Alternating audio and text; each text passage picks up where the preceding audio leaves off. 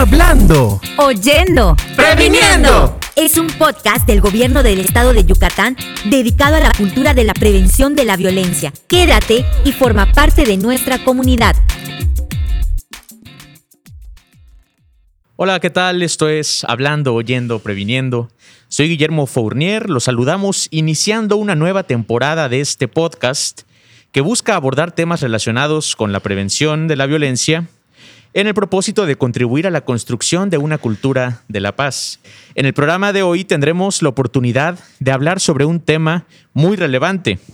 Seguramente será de interés para quienes siguen este podcast, particularmente la víspera del 14 de febrero, Día del Amor y la Amistad.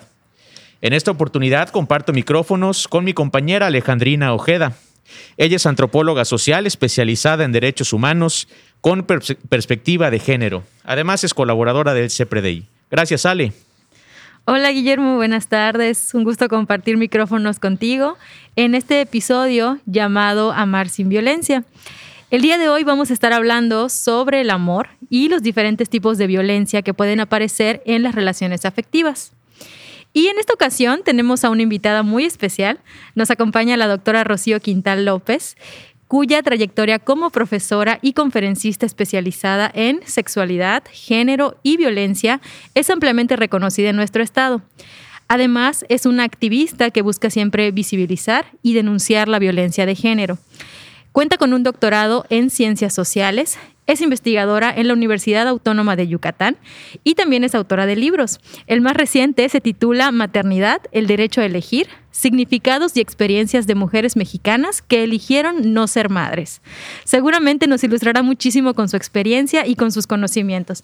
Bienvenida, doctora. Gracias por la oportunidad de conversar con usted el día de hoy. Hola, ¿qué tal? Muy buenas tardes, Guillermo Alejandrina. Es un gustazo estar aquí y compartir este tema tan interesante, como bien dicen, vísperas en este amelcochado día 14 de febrero.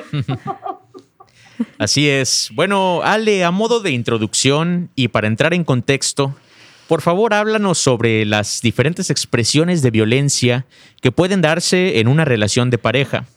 Es importante hacer conciencia y saber identificar estas conductas para así poder atenderlas y prevenirlas. Claro que sí, Guillermo. Efectivamente, como comentas, en las relaciones de pareja, ya sean de noviazgo, de matrimonio o de concubinato, pueden presentarse diferentes tipos de violencia. La violencia más visible es la violencia física, en la cual se ejercen golpes o se provocan lesiones en el cuerpo. Sin embargo, también está la violencia psicológica, que producen las ofensas verbales y las amenazas. También podemos hablar sobre la violencia sexual y sobre la violencia económica. Lo grave es que la violencia en la pareja tiende a ir escalando. Lo que puede iniciar como gestos sutiles de control eh, suele evolucionar. Y para poder prevenir va a ser necesario identificar si es que existe violencia en nuestra relación de pareja. Y también ser conscientes de que no resulta fácil para una persona salir de una situación como esta. Debemos dejar muy en claro este mensaje y es que ningún tipo de violencia debe ser normalizada. Efectivamente, Ale, hablaremos de esto y, muchos temas más en los siguientes minutos con nuestra invitada. Doctora Rocío, para entrar en tema, por favor, platícanos qué es el amor romántico y por qué favorece las relaciones de violencia. Claro que sí. Bueno, vamos a, a platicar un poquito de dónde proviene históricamente el amor romántico, ¿no? El amor romántico un movimiento ideológico que inició en Europa a mediados del siglo XIX como respuesta al racionalismo que predominaba. Sí. Eh, la apuesta del movimiento del amor romántico que eh, pues podemos ver en esa época, en el siglo XIX, expresada eh, en el arte, ¿no? En el tipo de poesía, eh, pintura, eh, danza, es decir, lo que, lo que predominaba en todas estas expresiones artísticas e incluso filosóficas de ese momento era una exaltación al sentimiento por encima de la razón. O sea, se pone en primer plano, eh, lo que sientes es lo que importa, ¿no? Eh, porque previo a esto, lo que tenía peso era la racionalidad, la época de las luces, ¿no? Con Descartes y el pensamiento lógico. Eh, entonces, como respuesta a esta exacerbación que había del raciocinio, de lo racional, viene, viene esta ahora exaltación de conéctate, guíate por lo que sientes, eh, inspírate, eh, conéctate con tus emociones, eh, un poco la parte de la conexión entre el amor y la felicidad, ¿no? Y la, y la vida puede ser entendida como una novela. Bueno, de hecho, es época de grandes, las primeras grandes novelas románticas, estas historias de amor eh, románticas, donde además un punto en común es la tragedia que envuelve a los protagonistas de esas novelas, por lo general historias de personas que encuentran obstáculos para amarse, pero que eso en vez de debilitar, exalta su amor. Entonces, eh, todo esto, pues estamos hablando de mediados del siglo XIX, pero que al día de hoy sigue vendiendo muy bien. Es verdad. Y se ha vuelto, y se ha vuelto toda una industria la industria del amor romántico que, vemos que se reproduce pues en cada época en el cine, en, en, la radio, en las películas, en las telenovelas, en la literatura, en las canciones.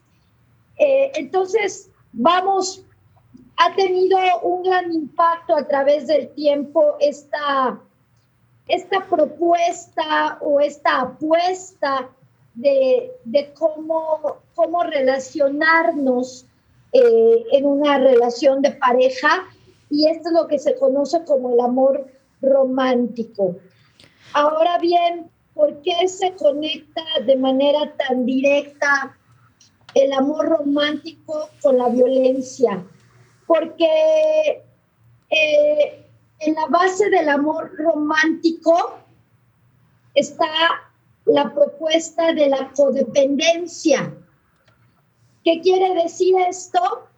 Que eh, mi felicidad depende de la otra persona.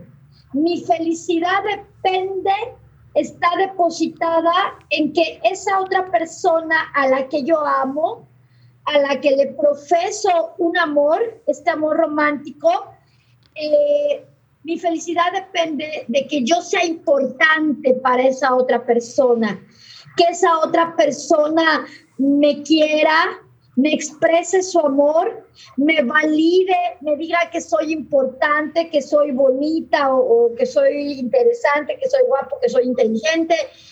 Eh, la, mirada, la atención de esa otra persona es lo que le da sentido a mi existir.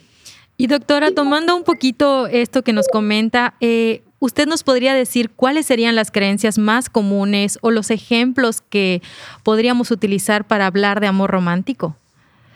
Claro. Eh, bueno, detrás de toda esta idea eh, se va, se va creando todo un discurso de, eh, para mí, por ejemplo, frases como, eh, prefiero, o sea, lo más importante en la vida para mí eres tú, tú eres mi felicidad, eh, por ti soy capaz de hacerlo todo, por ti daría la vida, nada en mi vida es tan importante como tú. Entonces, a ver, si ustedes eh, van revisando, vamos a poner un ejemplo de amor romántico muy, muy claro y muy contemporáneo, ¿no? Sí. en la música. por ejemplo, todo el mundo, bueno, aquí en Occidente, eh, mucha gente identifica a esta artista colombiana que se llama Shakira. ¿Cómo no? Te digo la pongo porque a lo mejor es más de la gente de 30 años, pero la gente de 20 y, de 40 y de 50 también la conocen. Ha, ha tenido bastante éxito su música. Seguro que sí, Día de Enero, antología y demás. Exactamente. Entonces, miren, yo a, quienes están escuchando este podcast, por ejemplo, un ejemplo icónico, icónico de amor romántico es esta canción y video que pueden encontrar, por ejemplo, en YouTube de Shakira, que se llama Que me quedes tú. ¿Sí? Sí, claro.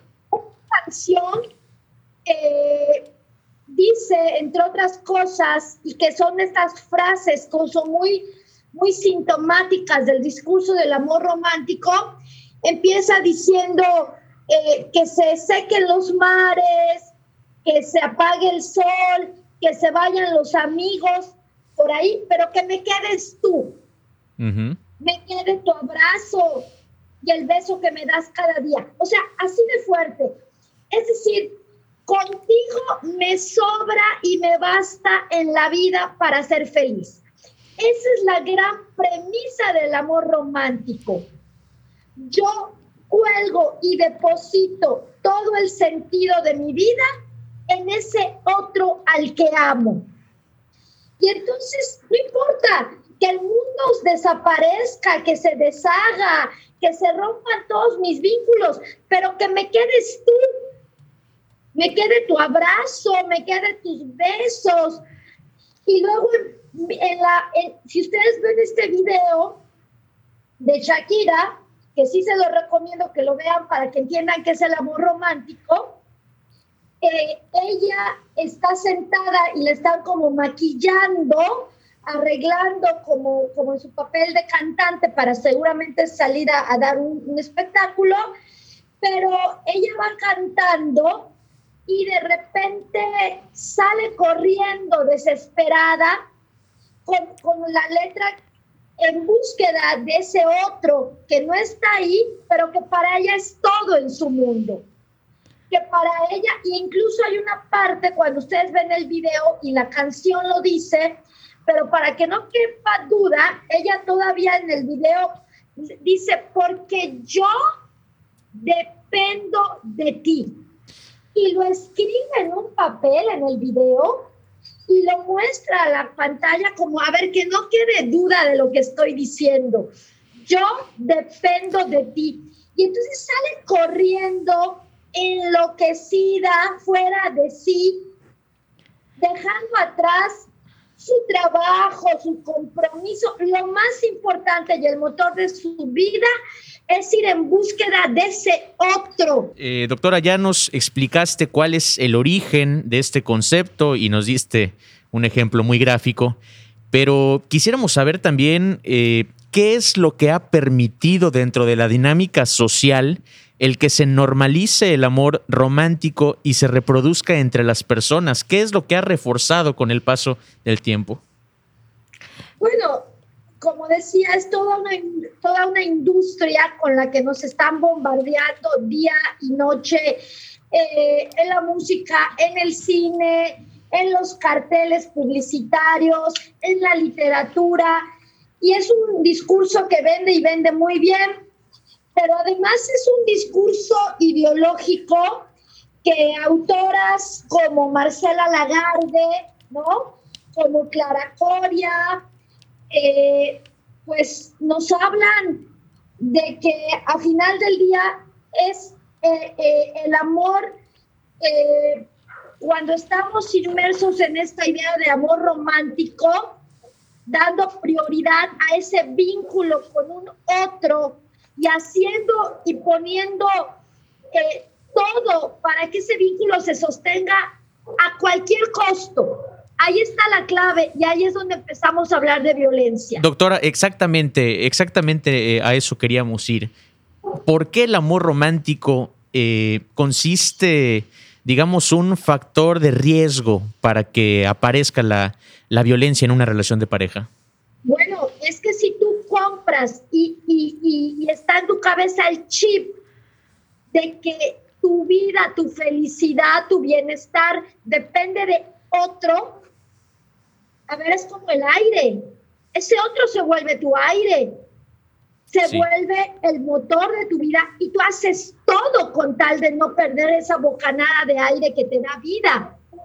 Entonces es tan fuerte este discurso de que tu felicidad y tu bienestar está colgada fuera de ti y depende de otro, que cualquier precio que pagues para mantener a ese otro es poco. Y entonces es cuando anteponemos el amor propio y la dignidad como personas a sostener y mantener ese vínculo justificado bajo el discurso del amor romántico, pero que visto desde fuera es un vínculo tóxico de codependencia y que es el abono perfecto para entrar, mantenerte y perpetuarte en relaciones violentas. Qué fuerte, doctor, esto que comentas, porque efectivamente es un paradigma sumamente arraigado y que deberíamos de repensar y reflexionar. Sí, doctora, yo quería eh, preguntarle justo por este punto que comenta. ¿Cuáles serían las opciones para que comencemos a construir relaciones de pareja saludables, eh, positivas, ¿no? Y basadas en otro paradigma, ¿no? Bueno, definitivamente hay que, hay que deconstruir esta, esta idea de que eso es amor, eso de, de, que el otro de todo por mí, yo de por el otro, este, este amor eh, incondicional, este, este amor sumiso, este amor sin fronteras, sin límites, eso no es amor. Entonces, lo primero que hay que hacer, Alejandrina, es dejar de llamar a amor a algo que no lo es y empezar a construir una nueva idea de qué es el amor. El, el amor, a ver, si el, si el amor te genera dolor, si el amor te genera dolor físico, mental, si el amor te genera zozobra, angustia, tristeza, si el amor te engancha a, a, un, a, una, a prácticas, hábitos autodestructivos, ya sea alimenticios como o de ingerir alcohol o drogas cualquier tipo de hábito que resulte autodestructivo, alto. Eso no se llama amor. Eso, eso, bueno, es, es, es un vínculo tóxico.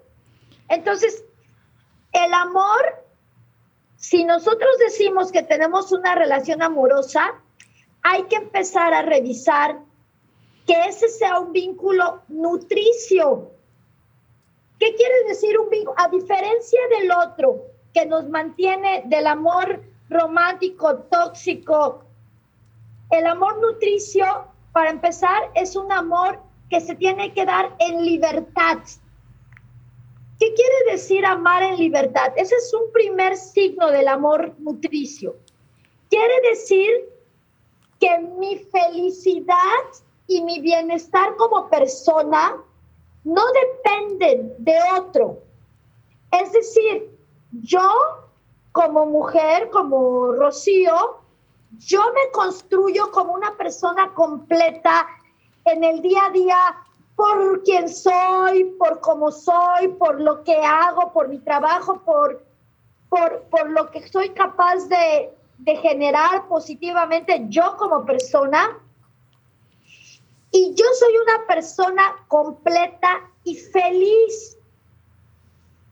Y entonces, si establezco un vínculo, una relación de pareja con otra persona, eh, es desde una posición de yo soy muy feliz y no necesito y no te necesito para ser feliz.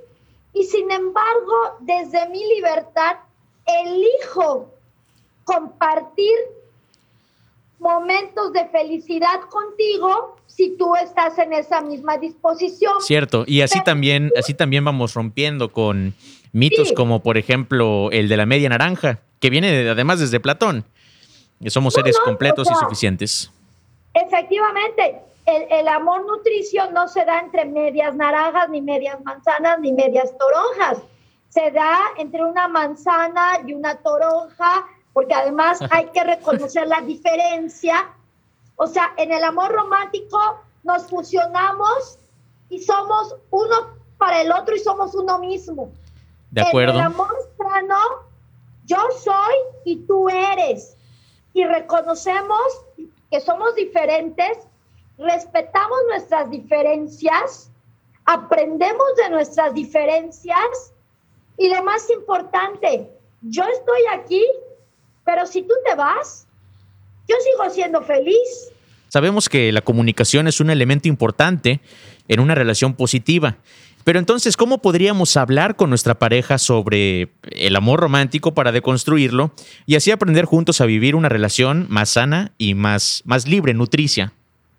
Bueno, con la pareja, cuando se va construyendo una relación, eh, la diferencia, insisto, entre un amor romántico en el que no hay límites, en el que permito todo, o sea, esa es una clave. En el amor romántico, tal cual está establecido, no hay límites, porque supuestamente la idea de fusión es la perfección. Todo lo tuyo es mío y todo lo mío es tuyo y no hay límites y nos fusionamos en uno solo. Eso, eso no es sano. Lo más importante cuando vamos construyendo una relación y queremos que sea una relación nutricia es reconocer eh, que podemos coincidir en muchas cosas, pero que somos diferentes y que tenemos necesidades y poner en la mesa esas necesidades diferentes y respetarlas. No, o sea, si el, si el amor implica que tú renuncies a cosas que eran vitales o que son vitales para ti, eso es un amor tóxico, es un amor codependiente. Que renuncies a tus amigos o que renuncies a tu trabajo o que renuncies a, a veces hasta, hasta en tu estilo, ¿no? Porque hay quien te dice, ay, es que hablas muy fuerte y me choca que vayamos a un restaurante y que hables fuerte, pues ¿qué es que así soy, es, es parte de mi personalidad, por ejemplo, yo así soy. eh, ¿Por qué entonces la mayor parte de la violencia que aparece dentro de las parejas está dirigida en contra de las mujeres? Porque hay toda una construcción histórica también eh, respecto a qué a qué es lo propio de ser mujer y qué es lo propio de ser hombre. E históricamente a las mujeres nos han construido como personas donde lo ser femeninas es ser dependientes de otro, o sea, como si un rasgo de ser mujer vital fuera depender de otro. Y eso nos vuelve muy proclive a este tipo de vínculos románticos tóxicos donde deposito mi bienestar en el otro, pero además otro rasgo que nos han construido es que eh, una buena mujer eh, es una mujer donde que antepone el bienestar de los otros, de sus hijos, de su pareja, de sus padres, al propio bienestar. O sea, por ejemplo, un rasgo o, una, una característica de la feminidad cultural es que te conviertas en madre en algún momento. Pero en esta idea de ser madre está esta idea del amor incondicional. O sea, nos educan para amar incondicionalmente y donde por encima del amor propio como mujeres debe estar el amor a otros antes que el propio. En cambio, a los hombres los educan para ser proveedores, para ser independientes, para mandar, para ser los jefes del hogar. Y en este sentido, afectivamente, se les educa eh, más desde el no vincularse tan cercanamente, el no, es decir, esta parte de estar pendientes de las necesidades afectivas de otros no es algo muy masculino, ¿no? Como que ser masculino es inclusive no demostrar los sentimientos, no hablar de lo que sientes y de alguna manera el amor romántico, como habíamos dicho al inicio, se alimenta de, de, la emocional, de lo emocional. O sea, entre más emocional, entre más expresiva sea una persona, eh, más expresiva afectivamente, es más fácil que se enganche. Es que también a las mujeres nos enseñan y nos educan para que nuestro valor dependa de estar ligados a otros y no estar solas. En cambio, en el hombre, la independencia es algo propio. Y hay mujeres que hacen todo y se quedan en relaciones tóxicas y violentas porque lo peor que les puede pasar en la vida es estar solas. Doctora, por favor, platícanos sobre estos focos rojos o red flags eh, ¿Cuáles son esas señales o conductas que nos alertan que estamos ya en una relación afectiva con violencia? Hay que hacer, hay que conectar con cómo te hace sentir esta relación. O sea, si por ejemplo en el día a día tienes sentimientos de malestar emocional, de tristeza, de ansiedad, de desaliento, de duda. O sea, esas son las primeras señales, porque cuando estás en una relación, una relación nutricia, en una relación sana y nutricia, el sentimiento es de, de, bienestar, de, sentirte pleno, de sentir seguridad, eh, de sentir... Ah, como, como que brilla, como que, como que piensas en positivo, tienes ganas de hacer cosas, de tener planes, tienes ímpetu para hacer cosas. En cambio, cuando estás en una relación tóxica, insana, una señal que no debes evadir es tu malestar. Es este, obviamente, bueno, eh, hay muchas señales dependiendo el tipo de violencia que se esté generando en la relación que estés. Va desde señales de violencia emocional, donde la persona hace comentarios que pueden ser más abiertos o más sutiles, ¿no? Con bromitas, con, como lo dije de pasadita, pero que van directos a atacar tu autoestima, a, a degradarte, a degradarte como persona, a sentir, hacerte sentir insegura, pero también, por ejemplo, los silencios, el no responderte, eh, el no, el que no haya eco. Tú, por ejemplo, puedes decirle, eh, buenos días, ¿cómo estás? Deseo que tengas un excelente día hoy. Y a lo mejor la persona en todo el día no tuvo tiempo, yo diría más bien ganas o interés de devolverte un buenos días. Esa es una forma muy sutil de violencia, porque lo contrario eh, del amor es precisamente una expresión de desamor, es la indiferencia. Entonces, puede haber señales desde violencia emocional, violencia física, eh, que va desde, pues ya presencia de empujones. Doctora, y eh, en, otro, en otro tema, ¿podríamos también ser capaces de identificar si una persona en nuestro entorno está atravesando una situación de violencia en pareja? ¿Cuáles serían los indicadores o las alertas? Los indicadores o alertas es cuando tenemos una persona cercana, puede haber desde cambios físicos, ¿no? Muy evidentes en su aspecto físico. Eh, puede, por ejemplo, si es una persona que normalmente se arregla, pues empieza a parecer desaliñada, eh, puede tener cambios súbitos en su peso o bajar mucho de peso, subir de peso, que todo esto va asociado a la ansiedad y depresión se empieza a experimentar cuando estás en una relación tóxica y violenta. Pero también puede haber cambios eh, en el tipo de vínculos. Por ejemplo, deja de reunir, deja de asistir a las reuniones familiares, deja de hablar de lo que, de lo que siente, de su vida familiar.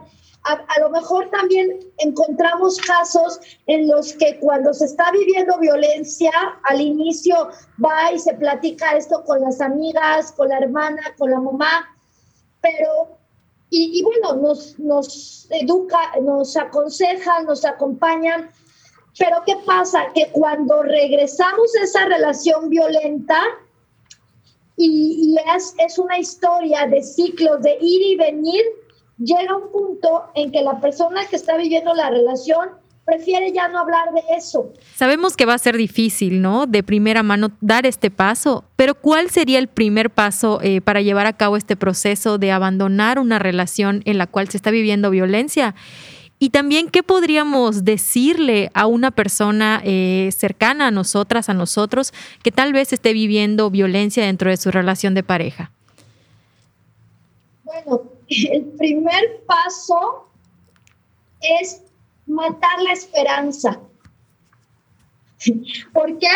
Porque las personas se quedan enganchadas a una esperanza inútil como dice Walter Rizzo, que les recomiendo mucho los libros del autor Walter Rizzo, son muy accesibles y, muy útiles para, para deconstruir esta idea del amor romántico.